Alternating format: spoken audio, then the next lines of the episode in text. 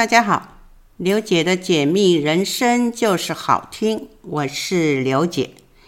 今天呢，刘姐呃就不跟大家分享这个九宫学里的东西了。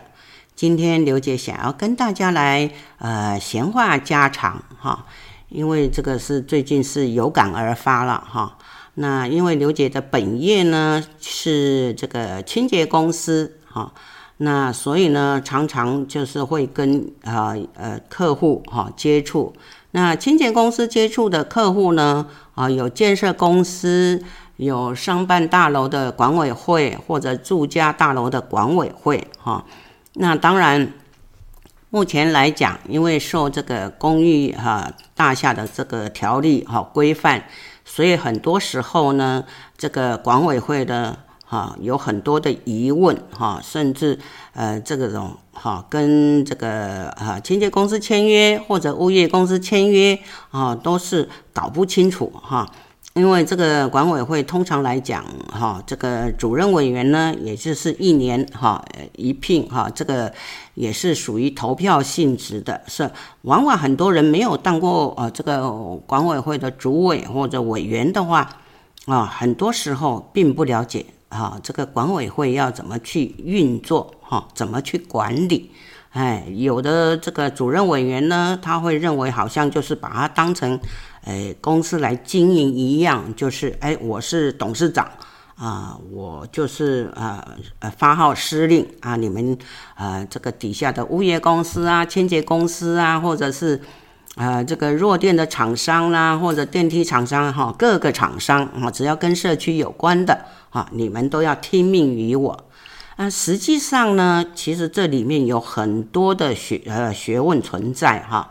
因为每个哈厂商的合约呢，签署合约呢，它是有很多的问题存在哈。那怎么签合约呢？当然。呃，这个呃，网络上是也有政府的一些机构哦，它是可以有示范的哈，呃，范本给你们看哈。但是往往哈，实务上操作是困难重重的啊。譬如像最近呢，因为刘姐一直有在一个商办大楼接好办公室的打扫，那这家呢啊，商办大楼其实它是。以刘姐的想法来看呢，其实是很容易管理的，哦，因为它一栋也不过十层楼，哈，那户数呢，啊，这个办公大楼都是出租的，户数也不多，哈，其实是很好啊管理运作的，哈，但是因为就是呃，可能是物业公司的关系，哈。那管委会呢，就是一直被这个物业公司的总干事去去呃管控啊，所以啊很多主任委员上任了以后呢，都搞不清楚状况哈。那今天就想呃刘姐把这个例子哈来跟大家来分享，当你们有碰到一些状况的时候，该去如何去处理哈？譬如像这个。商办大楼啊，其实因为刚刚刘姐讲过了嘛，啊，只有十层楼而已，哈，大概七八十户而已，而且呢都是办公室，哈，所以是很单纯了，哎，很单纯的，因为就是，呃，通常五六点，哈，那就是这个都下班了，所以哈，晚上的时间是等于几乎放空，当然，嗯，偶尔也有加班的，哈，这个。呃，办公室啊，那几乎很少的啊，所以是非常单纯的。但是呢，它里面是却是问题重重的哈。那当然哈，这个管委会呢，他们就是聘请的这个物业公司啊，是有占大部分的原因哈。因为很多时候呢，我们这个管委会啊，很多时候是呃。在找这些物业公司来哈代呃来帮你管理的时候呢，都是只看到这个嗯呃这个金额哈，就是管委会要付出去的这种哈物业管理的金额哈，只觉得说啊越便宜越好，反正就是嗯认为就是嗯合约签了你就应该哈什么都要帮我做哈。尤其哈，刘姐在这边不客气的讲一声哈，目前一般这个啊市场上呢哈，有很多时候啊，就是一个陋习吧，啊，就是呃，当一些厂商哈，尤其清洁的或者物业的哈，哎，跟这个管委会签合约的时候呢，哈，很容易有一一项哈叫做回馈的项目。实际上呢，回馈这个项目啊，羊毛出在羊身上哈，你呃管委会绝对哈不会占得到便宜的，因为就是一分钱一分货，没有人愿意做赔本生意的。所以呢，刘姐呃的口碑就是建立在品质上面啊，我也不乱接案子哈，不乱跟人家合作哈。一定就是小心啊、呃，就是说我们有达成共识哈，也就是一分钱一分货，你给我多少钱，我就是做多少的事哈。那像最近有一就是那一家这个商办大佬哈，实际上呢哈，嗯、就是以前因为是。旧的物业公司在把持，哈，旧的物业公司的总干事在把持，所以呢，很多时候他很多的呃这种管理上面他没有做到，合约呢也是乱签啊，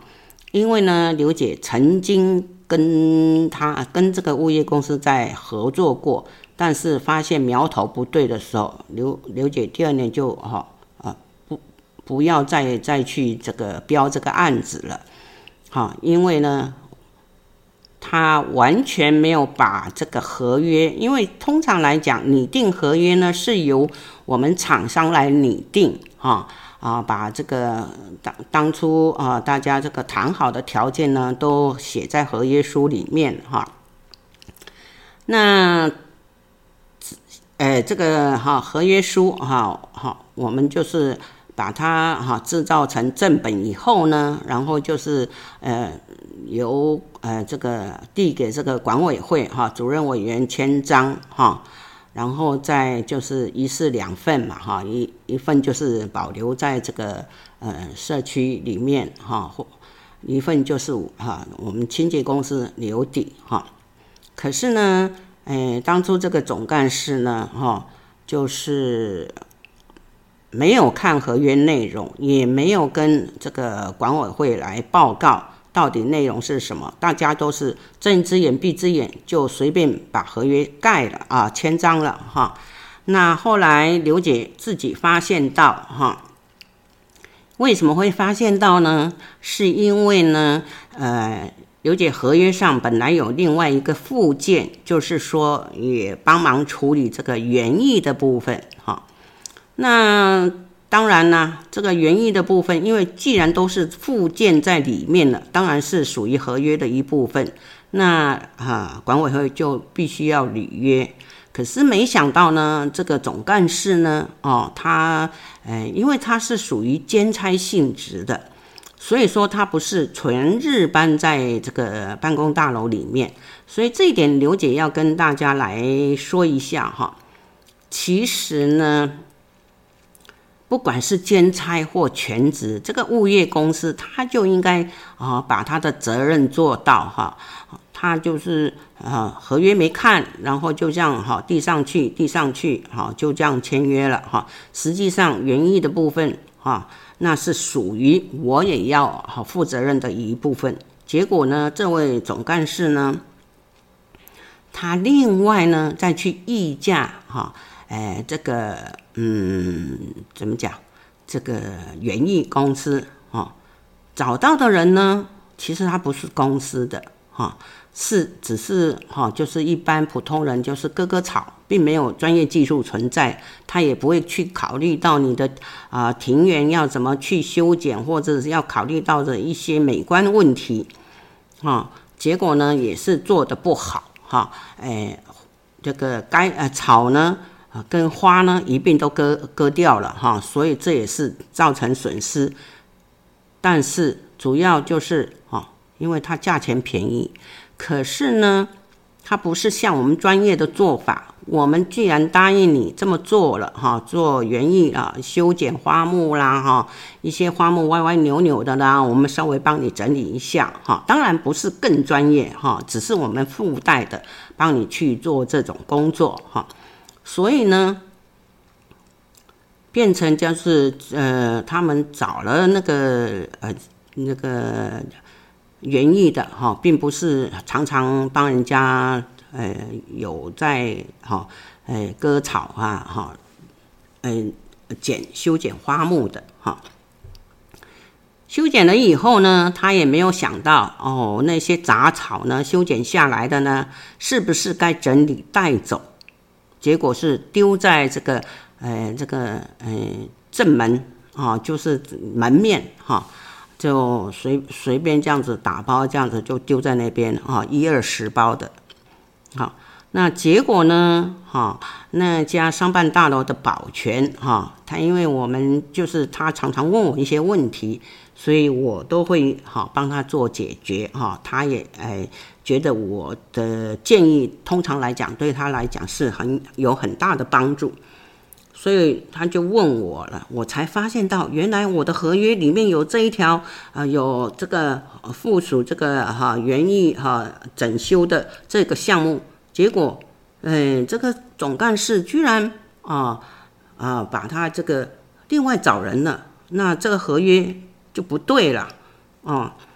那跟这个总干事抗议也没有用啊，所以那刘姐说啊，那没有关系哈，那也无所谓哈，其实我附带条件的，这对我的利润来讲并没有什么影响哈，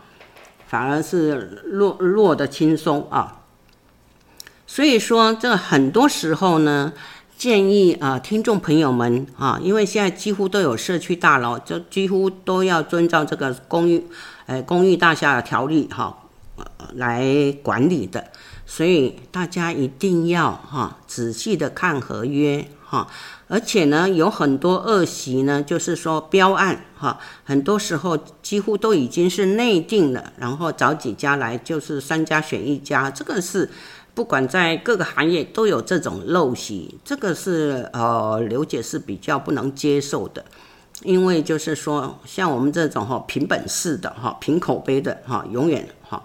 永永远就是轮不到你的哈。当然，因为既然会有这样子的呃做法，那势必哈这个嗯社区大楼哈这栋商办大楼也就是呃呃。不是很正派的了哈，那刘姐也就不太会想要去接这种案子啊。那刘姐在做清洁呢，这个做了大概也是五六年，所以这是很多时候眉眉角角，刘姐都看得很清楚哈，在玩什么把戏，物业公司玩什么把戏，建商玩什么把戏哈。那其实说实在话的，管委会里面也是有派系哈。那在管委会里面呢，其实有很多大家，哈，这一点呢，刘姐要跟大家说一下哈，就是说，那很多人就是买了新房子，对不对哈？当你在哈，就是买了房子以后，这家建设公司啊新盖的房子哈，那当然还没有成立管委会之前，通常呃都是由建设公司来代管哈。这个是代管，就是我们的行话哈，专业用语的。所谓的代管，就是还没成立管委会之前的管理，是由建设公司统一呃来负担这个社区的哈维护哈，不管要修什么啦，电梯坏掉啦，大厅的那个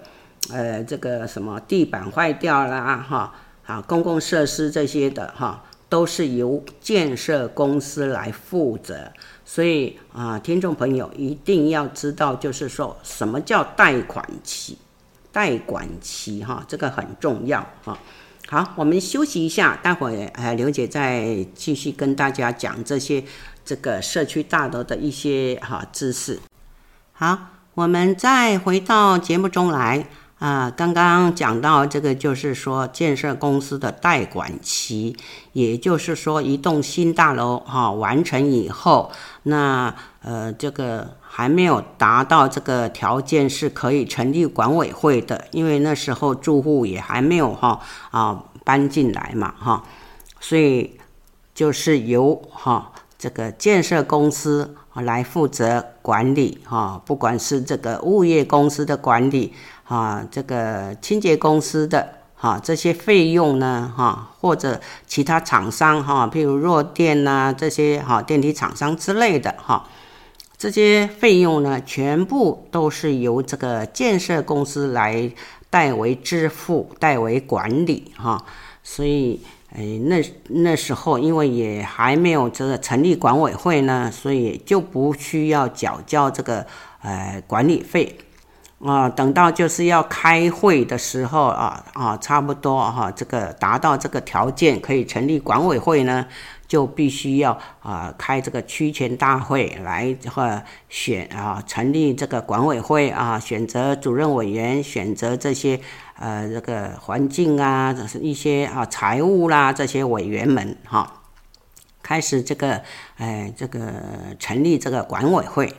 但是呢，这边呢，刘姐哈来跟大家说的就是说，为什么很多这种社区大楼这个问题重重哈，而且有很多就是官司哈，这个呃一直啊打不断的哈，甚至跟建设公司也是就是有一些纠纷存在。这一点呢，其实刘姐这在清洁行业哈年资并不是很多，但是这些内幕呢，刘姐。大概了解一些哈，因为很多时候就是说，当你哈一个新大楼完成了哈，那也成立了管委会，那再下一步动作就是要点交。这个点交这个部分呢，啊，是现在是呃非常重要的，因为所谓的点交，就是建设公司要把所有的公设部分的这些设备呢，交给委啊这个管理委员会啊来管理了，所以很多时候点交就是必须要哈，可能请专业的人士来协助点交哈，因为有些。不良建设公司也许在从中做手脚，甚至在这个成立管委会的时候，建设公司就已经开始在运作了，以方便他日后就是呃就是呃纠纷少一点啊，或者是说他可以不用处理呃太多的事情哈，这一点就有很多呃听众朋友相信应该都有碰到这些问题哈。那如果是哈多了解一些的话哈，大概哈就知道说为什么点交很重要，为什么成立哈管委会很重要啊，一定要把持住，因为管委会其实有时候，通常来讲，一栋新大楼的完成，很多都是建设公司会有保留户，所以它也是区分所有权人。当然，他可能是人头也不一定啊，所以在成立管委会的时候呢，有时候就有派系出现了啊，呃，可能这个不良的这个建设公司，他就会来干涉哈，你这些管委会的委员们的这个啊哈成员之类的，希望就是能够点交啊，尽快的完成啊，不要那么多的问题出来哈，否则这个。有些哈，据刘姐了解的，有些这个大楼呢，它是一两年都还没有点交完成哈，都是建设公司在管理的哈，代管期。所以，我们所谓的代管期呢，有时候是拉得很长的哈，因为很多纠纷哈就会出现了哈。那这一点呢，是希望听众朋友哈要去多去这个查询一些资料哈，把自己的立场站稳哈。那点交完了啊，就是哈，当然就是社区就真正的开始要运作了，因为委员也选出来了哈。当然有时候呢，一样前面讲的。那个主任委员有时候他是偏向建设公司的，所以他比较会哈，呃，跟呃建设公司讲好话，能够让你这个点交程序呢，能够就是呃简化啦，或者是说糊弄过去的哈，有时候很多哈，很多甚至点交前有很多时候必须要这种嗯有瑕疵的一些公社哈。哦，他没有去哈，把它整修完成，就混过去了哈，这一点要很注意的，因为刘姐就曾经看到一个社区，就是。哎，那个主任委员算是蛮有 guts 的，所以跟建设公司杠上了哈，所以很多东西公社的部分呢，没有达到好水准的话，都要求建设公司要把它修复整修啊，甚至整个大厅呢啊，那个大理石的这个地板呢，全部都要翻新的啊，这一点是很多时候因为这个现在的社区大楼哈，都是气派堂皇嘛。对不对啊？那也搞不清楚那是啊真的大理石还是假的大理石？因为有时候呢，很多时候，呃，建设公司都希望以这种哈、啊、视呃视觉化啊来吸引买户买家哈啊，很多大理石这个地板呢，有时候呢，因为大理石的地板是没有错，很漂亮，很好看，可是相对的维护保养是非常的麻烦哈。一旦你就是哈接受这建设公司点交你这个地面，以大厅的地面呢，以后要维护是是非常非常的困难，甚至在嗯施工之前，那个地基本身就不是很健全的地基了。譬如说水汽太重，因为大理石它是有毛细孔的哈，所以呢，你通常来讲，它如果是说呃这个水汽太重。它根本就是哈，水汽会浮在这个哈地板里面哈，就是雾雾的，看起来就是哈，你再怎么嗯打蜡都没有用，它就是雾雾的，就是不够亮哈，所以呢，枉费了你是用高成本的材质来做哈。其实，呃，这个刘姐看了那么多这个大楼哈，不管就是豪华型的或者是 实用型的。真的要选择实用型的，不要看呃被豪华的外观哈、所欺骗了。其实住宅呢，我讲实在话，内部的哈、装潢建材会比较重要一点，呃重要一点哈。呃，因为这个大厅呢，门面当然门面也是要看起来不错啊、对不对？可是呢，有时候太注重表面，因为。建设公司有时候当然是要考虑到它的成本，考虑到它的卖相啊，所以有时候就是很多东西材质都会变通的啊，看起来就是哎很漂亮，可是当你要维护的时候呢，就很困难啊。譬如说有些是装有水晶灯的，因为实际上这种水晶灯呢是要有专业的这个擦拭的，不是像我们一般清洁员他就可以擦拭的。因为水晶灯一盏呢，尤其挂在大厅的啊，都是啊、甚至上百万、好几十万都有。但是你要怎么维护它呢？因为好的东西呢，你要维护它不是那么容易。目前来讲，哈，豪宅这个我们不去谈，我们就谈谈我们一般的住宅好的啊。那当你有一个就是蛮贵重的水晶灯在在大厅的时候呢？通常来讲，很多清洁公司不愿意碰，因为那要很就是要，诶，找一个员工呢，比较细心的、比较耐心的去维护它，甚至你要到外面去找，就是比较专业的哈，擦拭水晶灯的呃这个专业清洁哈来做处理。那这一笔花费又是额外的花费哦。刘姐有时候觉得没有必要。其实大厅你只要就是，嗯，这个怎么样？呃，灯火通亮明亮就好。可是呢，有时候呢，因为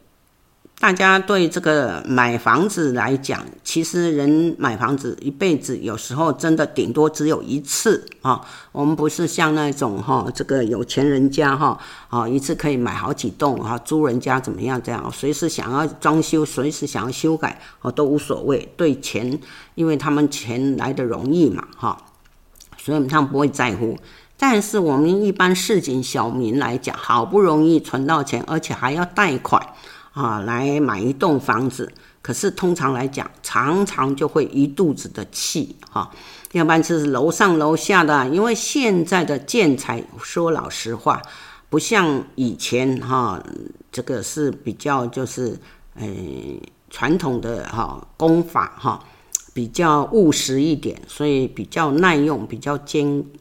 坚固一点哈，甚至墙壁的厚薄都有差，所以以前你说没有听到这些啊，常常就是楼上楼下那个那个杂音一堆的哈。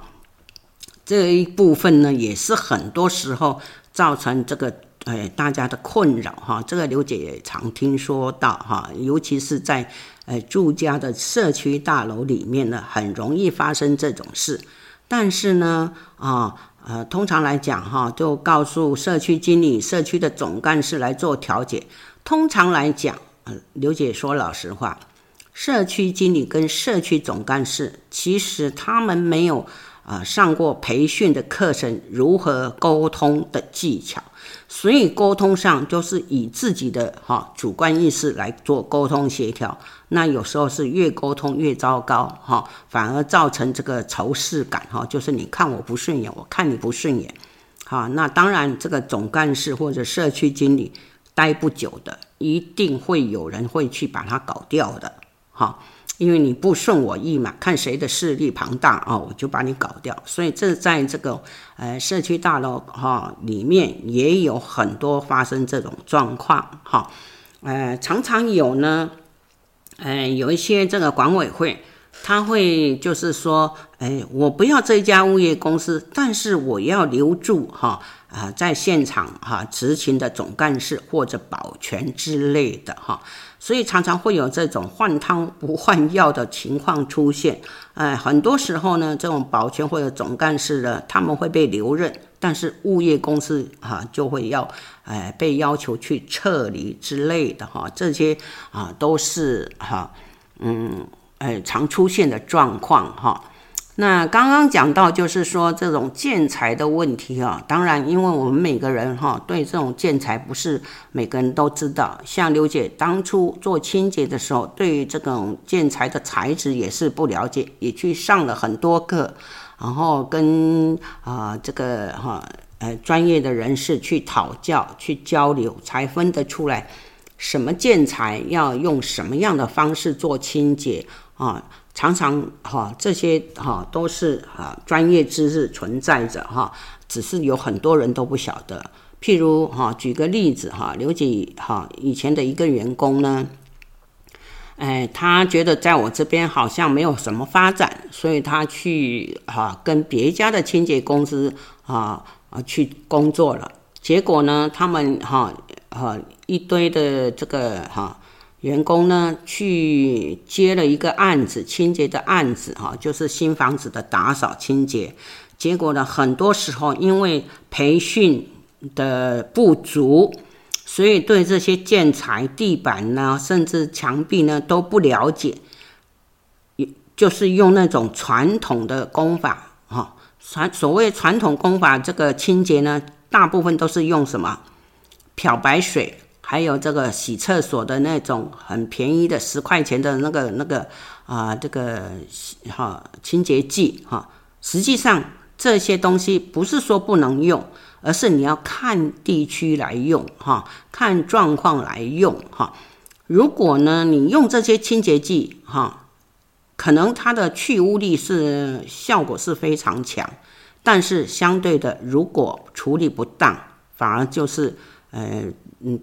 怎么讲，就反而会呃腐蚀这个建材，结果他们一票人呢，全部被业主告了，哦，这是啊、呃、一个变成走法律了，认为他们全部的人就是把他的建材弄坏掉了，哦，所以我的员工啊、来问我说怎么办？我说幸好你就可以，他听了我的话哈、就能够呃。讲一些这个陈述一些事实来自保哈，这一点就是非常的重要。好，我们再休息一下，待会儿再继续来跟大家分享。好，我们再回到节目中来。呃，刚刚说到建材的部分，所以这个建材呢，我希望就是说，听众朋友们呢，啊，还是要了解自己啊住家的一些建材啊材质啊，才不会误用清洁剂啊。因为刘姐的习惯呢，就是嗯，跟这个社区大楼哈、办公大楼哈接案子的时候呢，清洁的部分。合约上我一定注明是使用环保清洁剂，才不会就是说伤害到它的地板材质，尤其是大理石的部分哈。大理石因为它有毛细孔嘛哈，所以很容易藏污纳垢，而且呢很难处理，不是只有啊拖一拖就好了，哈，那一定是。久而久之，它渗透进去的话，你必须甚至我们常常讲的另外一个专业就是抛光哈，大理石的这种哈专业美容哈之类的，那就要花很多钱的，因为那都是会算啊，用平数来算的。因为以前刘姐就有碰过，就是说，因为它是在一栋这个算是中上哈的一个豪宅哈，它的地板就是大理石的。但是因为它的地基呢是属于比较潮湿型的，所以呢，久而久之水汽就一直上来了，导致这个大理石呢就是会有那个雾气产生雾气啊，这边一块那边一块的，变成就是本来是很漂亮的大理石地面啊，变成就是嗯惨不忍睹就对了。到最后呢，呃，刚开始呢，啊，是建设公司就是用比较简便的处理方式啊，把它切割，但是切割不了，因为你地基就没有做好哈，所以呢，还是一样，水汽还是一样上来哈，到最后也是还是就是把这个地基这个水汽呢，想办法去把把它就是减低到。最低最低的呃那个水汽，然后再重铺这个地板，所以都是要花很大的功夫哈来做这个整理的哈。这一点呢，呃，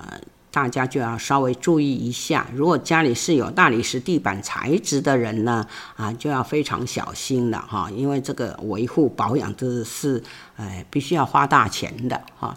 那当然，我们因为接案子，所以我们也会很小心去问。啊，你的材质是什么？因为这个材质目前来讲，有仿大理石，有很多仿什么石英石什么之类的，很多啊。你这个我们就是，哎，这个认不出来了。尤其在这个呃去那个建材展看的时候，那个五花八门的，我们没有办法认清所有的建材，所以保险的方式。刘姐就是用这种环保清洁剂，因为它比较温和，哈，比较不会伤害到地板的材质，哈。只要平时有勤于保养，实际上这个呃地板材质是可以就是维持得很干净的，哈。好，我们再来聊聊，就是说这个除了建材以外呢，还有什么东西要让啊听众朋友们注意的呢？哈。像有一些就是说，常常就是呃，呃，这个会就是管委会呢，有一些委员们或者是这个住家们哈，他们会利用就是说，尤其是认为他是捡便宜的状态，认为说你既然来我社区服务了，那你就是有些事情你就加减做。啊，甚至会被呃清洁员会被叫到家里啊，我家里就一点垃圾，我呃你稍微帮我弄一下。其实这些都是不恰当的。那很多清洁员因为都是哈老实忠厚的哈，所以他不敢反驳。那你去了一家，那下一家怎么办呢？万一有另外一个住户找你呢？怎么办呢？所以这是没有办法去杜绝的。那最好的方式呢，我们自己就是，呃，总干事还有呃这个住户们呢，就必须要了解啊，签约的内容，清洁呃员的这个工作范围是哪里？哈，物业公司的总干事啊，呃，这个嗯。哎，社区经理他们的工作责任范围是哪里？而是不是你私人的工具哈？私人的呃这个呃呃做私事的哈工具，这一点要了解。像甚至哈其实有时候这个要怎么讲呢？呃，这个像总干事，有些历练不够、经验不够的人呢，处理事情他就是会哩哩啦啦的哈，没有处理好哈，反而造成自己的困扰哈。那像就是嗯，呃，前两年就是疫情期间的时候，刘姐。也是一样哈，就还是硬着头皮哈，案子还是持续的做哈，清洁案子持续的做。那那时候呢，刘姐刚好接的这个呃社区大楼呢，哦是呃算是中上的豪宅，那里面呢是有住这个呃机师哈，还有空中小姐之类的啊，那刘姐也是很紧张啊。哦，那怎么办呢？这些人尤其因为他们是来来去去的，好，那时候因为他们要运输这些这个疫情的这些物品，所以他们一定要飞。还但是呢，刘姐就会去探听这方面的资讯，我要我该如何去应应措施。可是呢，啊，这个年轻的总干事呢，他就没有经验，他以他自己的想法去做，哈。结果呢？啊，因为知道他有来来去去的哈，啊，因为三天就要飞一趟国外嘛，啊，那他就认为就是他把他当成是啊确诊的状态来处理。我说不对啊，这个不是确诊的状态，那是他是因应这个需要，这是而且他有。发这个政府有发一个公文哈，就是他是可以哈，只要是健康的身体哈，他每天都要筛检的，只要是健康的身体，他都可以飞去国外载这些疫情的物品哈，所以他就是这个机师，他就三天一趟，三天一趟啊。那这个总干事没经验处理，他把它做成这个呃，当成确诊。然后呢，交代哎，我的清洁员哈，就是说他回来的时候呢，回到家里的时候呢，呃，这个嗯，不能出门，所以呢，他必须要就是诶，垃圾不能丢了，不能拿到地下室的垃圾间去丢了，所以呢，请我的清洁员在他的门口住家门口摆了清呃摆了垃圾桶，请他丢垃圾，呃，在门口的垃圾桶，然后再由清洁员。丢到垃圾间。其实，呃，听众朋友们听到我这么一讲，我想应该是了解这个是根本就是狗屁不通啊！为什么呢？如果是确诊，绝对不是这么做法的。对不对？卫生局啊，那个当地的啊卫生局，他就必须要出面来做处理的啊，不管是邻里长之类的，反正卫生单位就要来处理，他也不可能就是呃在家这样子还可以是呃三天一趟的飞出去的哈。我说他根本不是确诊，就算他是他确诊，他就不可能飞，因为航空公司是。非常的严格在管理的，不可能让你一个带病的啊身体来去做这种危险的动作，他要感染哈全部的人了，那就吃不了兜着走了哈，那就疫情就泛滥了哈。所以呢，这点尝试他都没有，硬是跟我杠上了。那刘姐也很生气的，就直接哈找他的 上级单位哈来把这事情来沟通协调，到最后。啊，他的上司觉得我说的道理是对的。我说很简单的道理，如果我说的方式不对，那我们要怎么求证？一定就是打去卫生单位问嘛，对不对？所以那时候很多人对这种疫情方面的这种啊因应措施，很多社区大楼的总干事都没有这个经验去处理哈。幸好刘姐就是长了几岁，社会经验足够哈，才能够把这个事情啊圆满的解决哈。其实真的不是单看一间清洁公司啊，好像很简单啊，呃，这个有员工就派员去啊打打扫啊，就是扫一扫哈，接接 case 就很轻松的哈，钱就入口袋。实际上经营公司不是那么容易的。你一定要方方面面都要准备充足的哈，所以刘姐为什么没有网页哈，没有官网可以做的算是顺风顺水？那现在刘姐是因为想说，嗯，年纪大了哈，该转型了哈，因为体力也大不如前了哈。那当然是希望能够就是呃换个方式哈，来继续哎过我的呃这个下半辈子。那。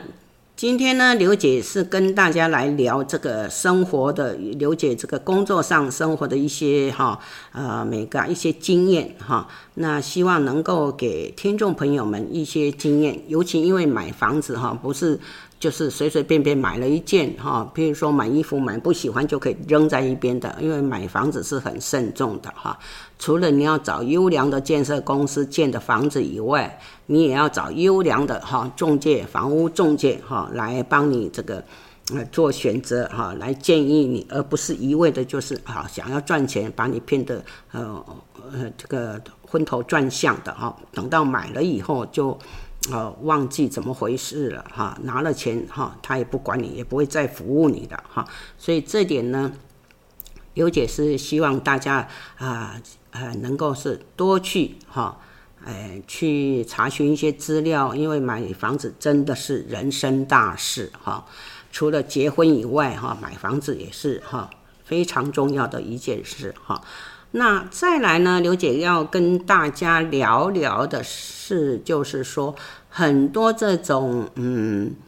陋习哈，当然啦，因为也不能怪哈这个呃这个什么管委会，因为刘姐的认知啊，觉得就是说现在呢管委会都是一年一任哈，主任委员都是一年一任。所以在这个很短的期间，他要能够哈上轨道哈，把这个社区大楼哈上轨道，不是那么容易的事哈。前三个月可能他就是啊交接啦，还有一些工程啦啊，他根本不了解，甚至就是说没有一个人是对水电很内行的哈。每个委员真的不是刚好刚好就是有这些专业知识的哈。有很多时候哈，譬如像洗水塔也是属于一个专业知识哈，因为有时候你请到不专业的人在洗的时候呢，反而的你的水被弄脏了哈，而且水社区的水塔通常来讲都有上下的哈，有的的水塔要洗，哎，有些啊不懂的呢，议价的结果呢，找最便宜的呢，有时候呢就是洗到上面水塔，下面水蓄水时没有洗。这都有可能的啊，甚至就是说，像地下室啊，洗地下室也是一样，也是一个大工程哈。呃，在这边呢，刘姐要呼吁这个建设公司，当你在画这些设计图的时候啊，请你要人性化一点哈。刘姐曾经做一个蛮高档的这个。商办大楼啊，呃，社区大楼哈，它是属于住家型的。结果呢，它的地下室是没有水管的，哈，没有没有排，呃呃，就是没有水管啊。所以呢，当要洗地下室的时候呢，是没有水，呃，可以就是说，嗯嗯，这个拉这个水管来冲洗的，因为你地下室。不可能就是来干拖的，因为太呃范围太广了。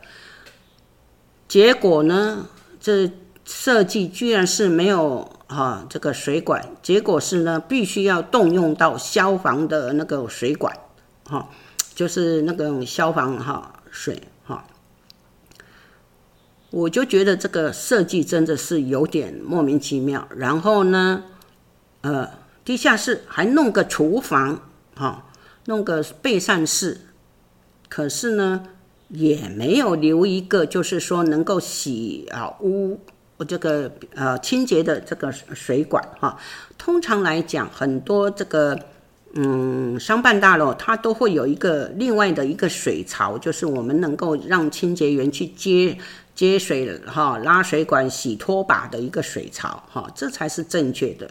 啊，所以很多时候，这个刘姐在这方面的都看太多了，很多都不是人性化的东西。嗯，那下一回呢，刘姐再继续来分享哈，刘姐所看到的一些社会现象。今天呢，就跟大家聊到这里，希望啊能够对大家的生活上有帮助。谢谢，拜拜。